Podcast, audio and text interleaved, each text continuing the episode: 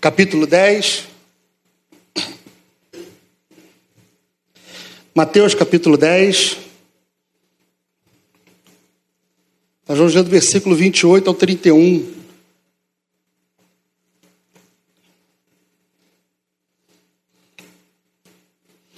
Mateus 10, do 28 ao 31. Diz assim a palavra do Senhor: Não tenham medo dos que matam o corpo, mas não podem matar a alma. Antes, tenham medo daquele que pode destruir tanto a alma como o corpo no inferno. Não se vendem dois pardais por uma moedinha? Contudo, nenhum deles cai no chão sem, que consentimento, sem o consentimento do Pai de vocês. Até os cabelos da cabeça de vocês estão todos contados. Portanto, não tenham medo, vocês valem mais do que muitos pardais. Fecha os nossos olhos, vamos orar? Pai querido, nós, nesse momento, nos colocamos diante do Senhor e pedimos que o Espírito Santo de Deus fale aos nossos corações. Que o texto que foi lido seja esse iluminado pelo Espírito do Senhor e que esse faça sentido nas nossas vidas e nos desafie a viver de forma diferente, mais parecidos com o Senhor. É a oração que nós fazemos em nome de Jesus. Amém. Irmãos, eu não sei vocês, mas quando eu leio o texto de Mateus 10, dá uma vontade da gente sair cheio de si.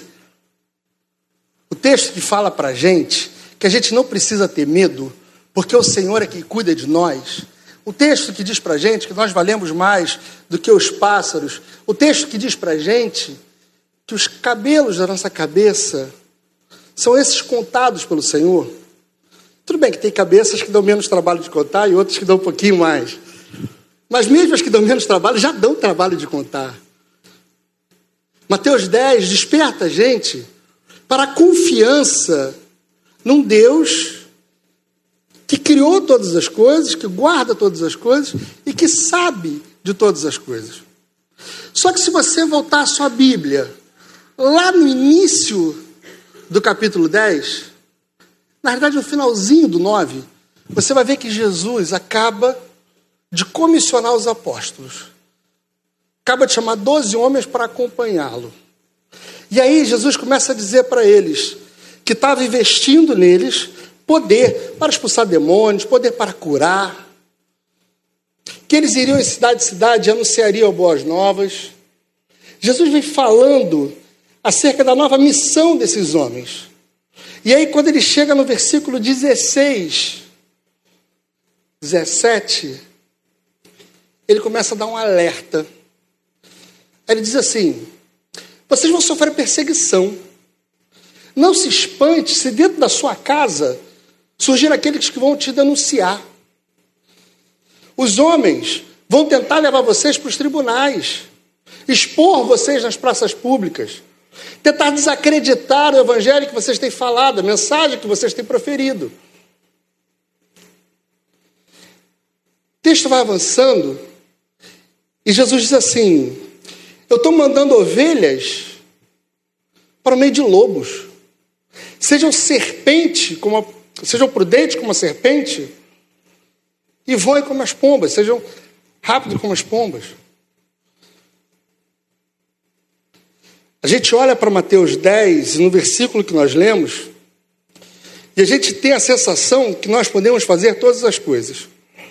Que cabe a mim e a você a voar cada vez mais alto, a não temer nada nem ninguém, porque o Senhor é quem cuida de nós.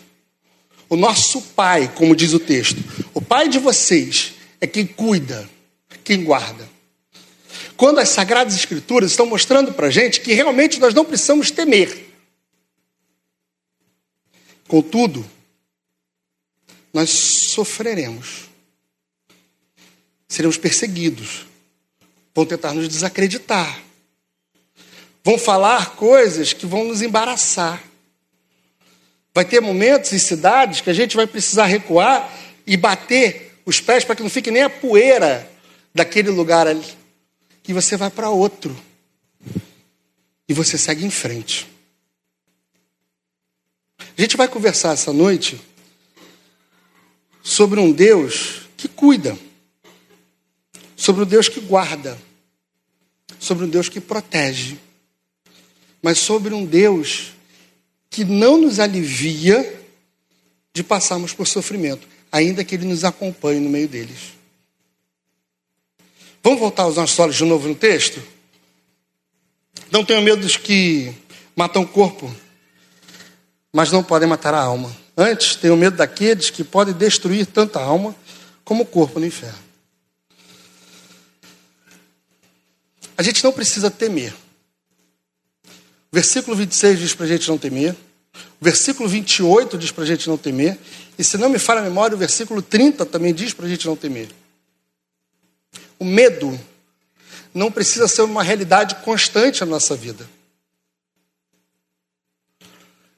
Andar e caminhar atento, sim. A gente não precisa desafiar o perigo. Mas a gente também não precisa, nós não precisamos nos acovardar e ficarmos estagnados e parados, como quem treme e se apavora diante de problemas.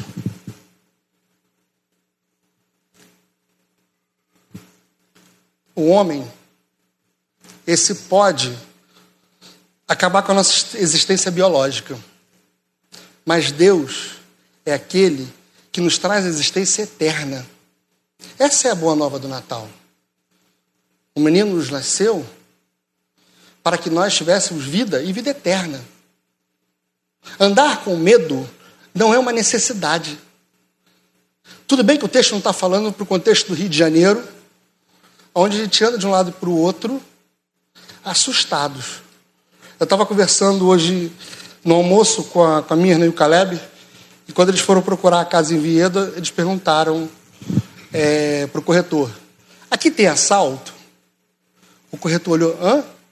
É assalto. O corretor: assalto? Eles eram assalto. Aqui tem assalto? Sim, a pessoa para, assalta.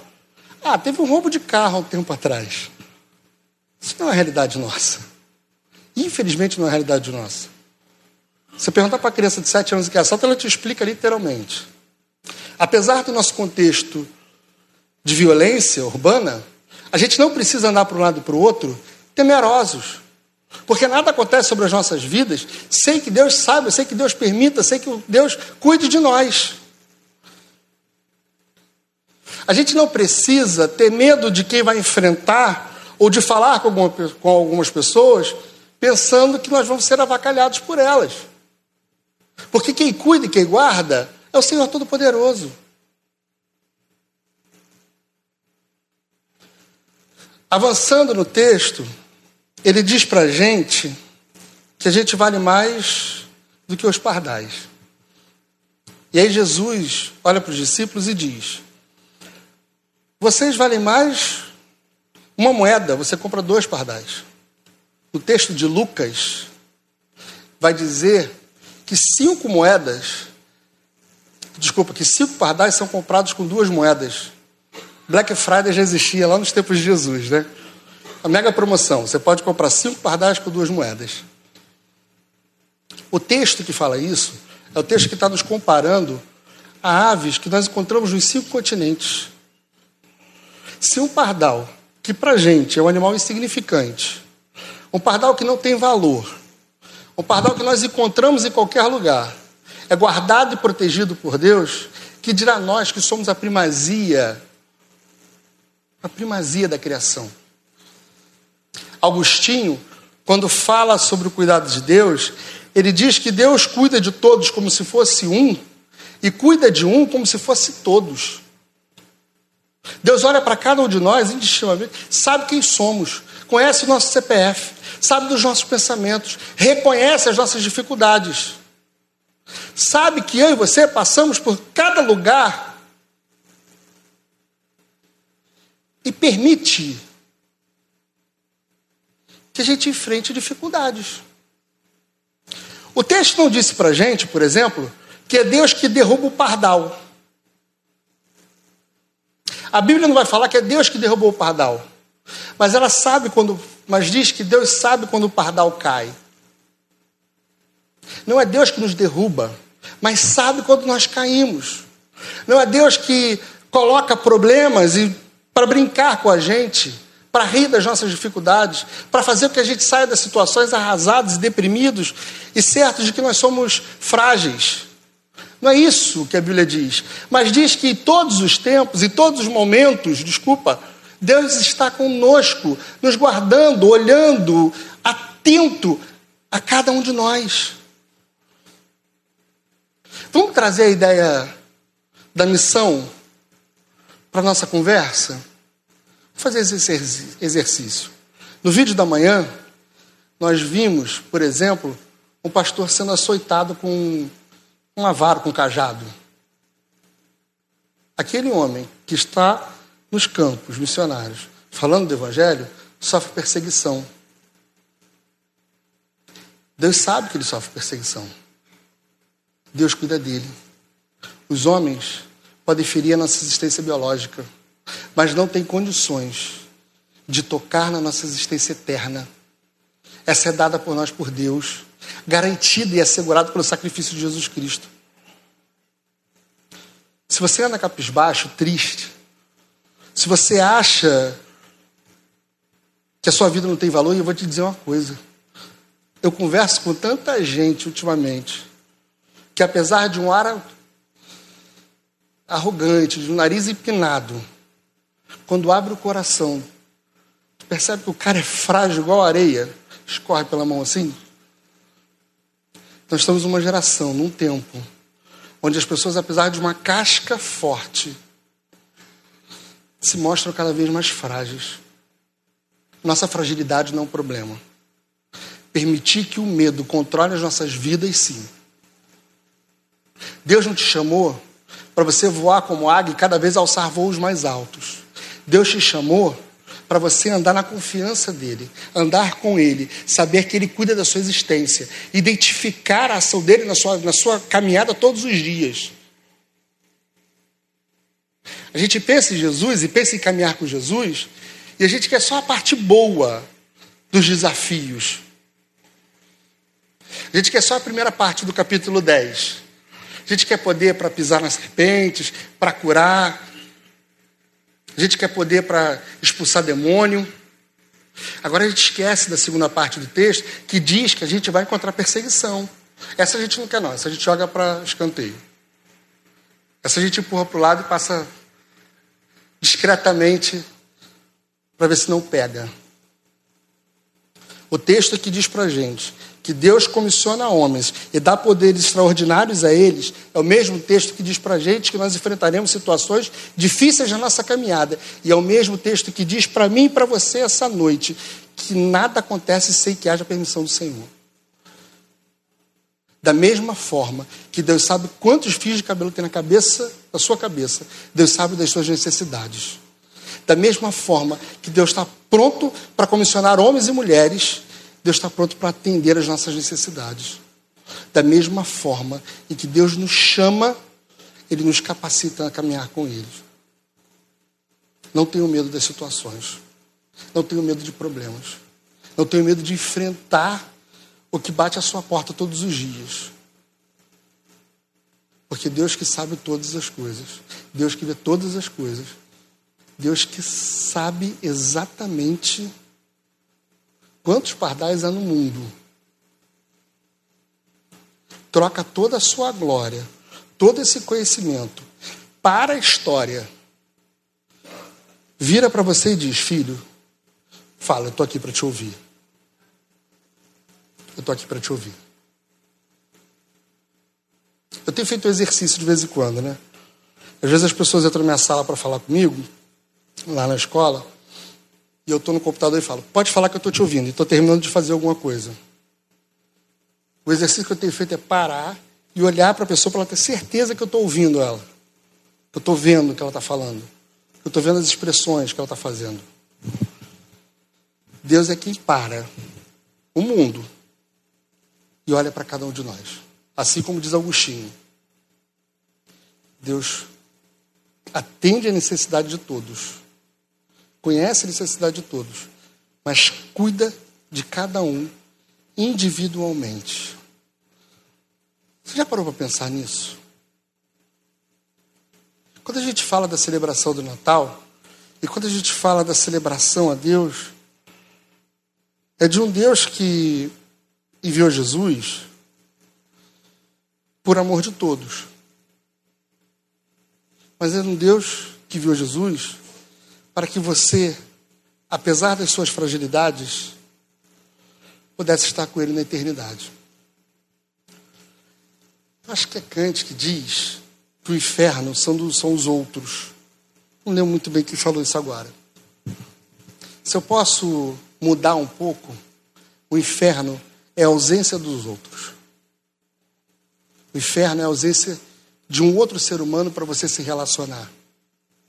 Quando a gente pensa na alusão de céu, a gente pensa todo mundo em harmonia, cantando, louvando, um lugar azul, umas nuvens bem branquinhas onde paz e amor ficam evidentes naquele cenário. Quando a gente pensa no inferno, quando a gente faz o quadro mental do inferno, a ideia que vem à nossa mente é num lugar de agonia, aonde um permite que o outro fique à frente na hora de tomar o banho no lago de enxofre.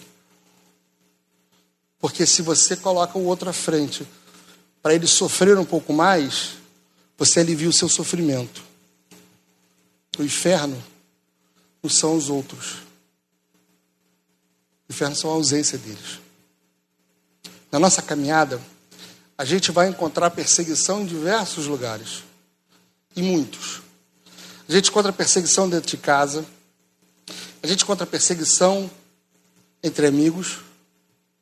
Você pode não acreditar no que eu vou te falar agora, mas você encontra perseguição na igreja. Sempre se levanta um para falar o que não deve. A perseguição vai existir. E ela não pode ser o ladrão da nossa paz. Não pode ser ela que nos faz ficarmos descabelados, tristes, capisbaixos. Fazer com que a gente queira abrir um buraco e se enterrar nele faz parte da realidade. O mesmo Deus que capacita é o Deus que permite que coisas ruins aconteçam, que tem ciência de que coisas ruins aconteçam. Mas é o Deus que diz para a gente que conhece a quantidade de cabelo que nós temos na cabeça. Só para ficar claro, a gente está com a cabeça do século 21. Pode ter alguém na nossa, no nosso meio que vai dizer, ah, a cabeça humana tem cerca de, sei lá, 150 milhões de fios de cabelo. Você está no século 21, querido. Deixa eu te falar uma coisa do primeiro e do segundo século. As pessoas não faziam a menor ideia de como contar a quantidade de cabelo que existe numa cabeça. Então, quando os apóstolos estão diante de Jesus, ele diz que Deus conhece a quantidade de cabelos que há na cabeça de cada um deles, é a mesma coisa que Deus virar para você e falar assim: olha só, sabe no primeiro dia que você nasceu? Foi assim, assim, assim, assim, assim. E daí vem discorrendo sobre a sua vida até o presente momento. Sabe aquele telão que a gente tem medo? Aquele telão lá do, do julgamento, que todo mundo tem medo? Que quando a gente né, quando nós formos para o céu, vai aparecer um telão, vai projetar a nossa vida toda. Sabe? Já ouviram isso aí? Foi, não foi só eu que tive contato com isso. Todo mundo já ouviu essa heresia na vida. Então, sabe aquele telão? Deus realmente tem aquelas imagens guardadas. Ele só não vai usar contra a gente. Deus sabe, Deus sabe o que passa exatamente sobre as nossas vidas. Ainda que você não saiba que alguém tem se levantado contra você, Deus sabe. E Ele cuida de você e ele ama aquele que está tá afrontando. O texto, se você continuar lendo, lá no versículo 39, ele diz assim: Quem acha a sua vida, a perderá. E quem perde a sua vida por mim, por minha causa, a encontrará. Se a gente caminha tentando cuidar das nossas vidas, limitados aos nossos interesses, a gente perdeu a nossa caminhada. A gente caminha por causa do Senhor. A gente caminha pelo amor do Senhor. A gente caminha na misericórdia do Senhor todos os dias. Se você anda sozinho, com medo de ferirem você, achando que ser o eremita social é uma possibilidade, não é. Apesar das pessoas, o nosso chamado de Deus é para que nós a amemos. Eu, quinta-feira, estava conversando com meu pai no carro, eu estava vindo para a Barra, e aí meu pai perguntou: qual texto que você vai falar? Você já pensou e tal? Eu falei assim: eu vou falar de Mateus 10, quando diz lá que Deus conhece os nossos fios de cabelo e que um homem não tem poder sobre a nossa vida espiritual. Ele pode até tocar na nossa vida, mas ele não consegue nos matar para Deus. Aí meu pai virou e falou assim: você lembra aquele assalto que eu sofri? Vamos contextualizar. Em 96, tinha uma onda de assalto no Rio de Janeiro. Meu pai saindo da escola. Uma onda de assalto não, tinha uma onda de sequestro no Rio de Janeiro. Meu pai saindo da escola, dois caras o abordaram, jogaram dentro do carro e saiu. E na época não era comum roubo de carro. Hoje a gente está mais habituado a ouvir. Infelizmente, nós estamos mais habituados a ouvir isso. Mas na época que se dizia tudo era sequestro, sequestro relâmpago, enfim.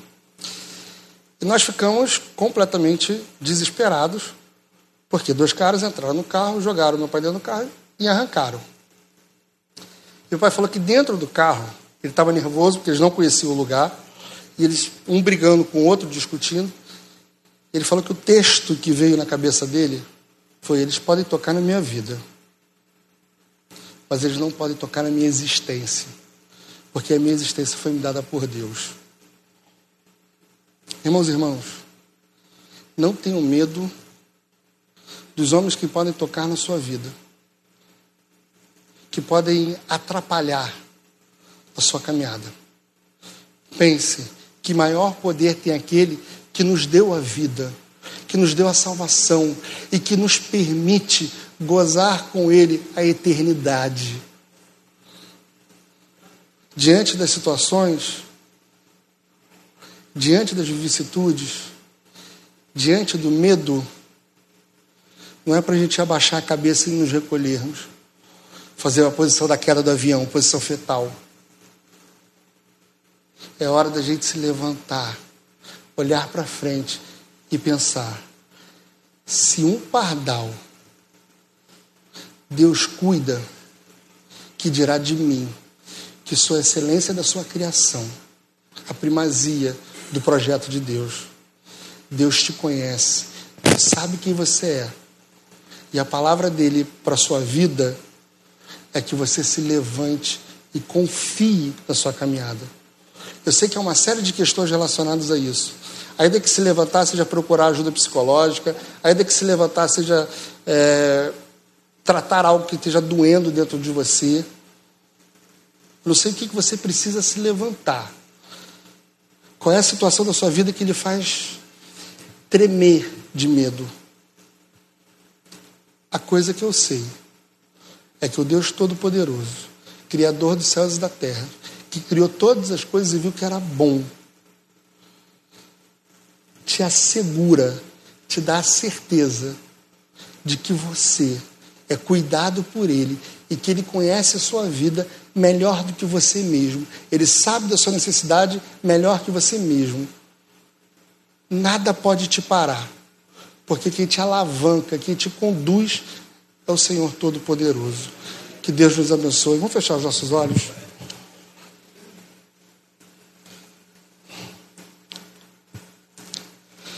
Pai querido, nós nos colocamos diante do Senhor nesse momento. Como filhos e filhas de um Pai que cuida de nós, que nos conhece, que sabe a nossa existência e sabe das nossas dificuldades, que reconhece, ainda que nós ainda não saibamos quais são os nossos perseguidores